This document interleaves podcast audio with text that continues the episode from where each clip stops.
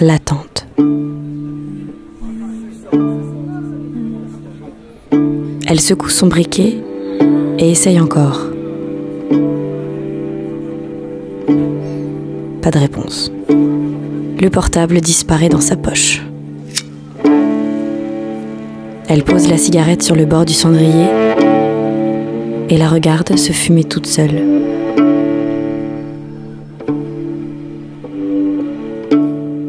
Les glaçons fondent dans le verre et le fond de café dans la tasse a déjà séché.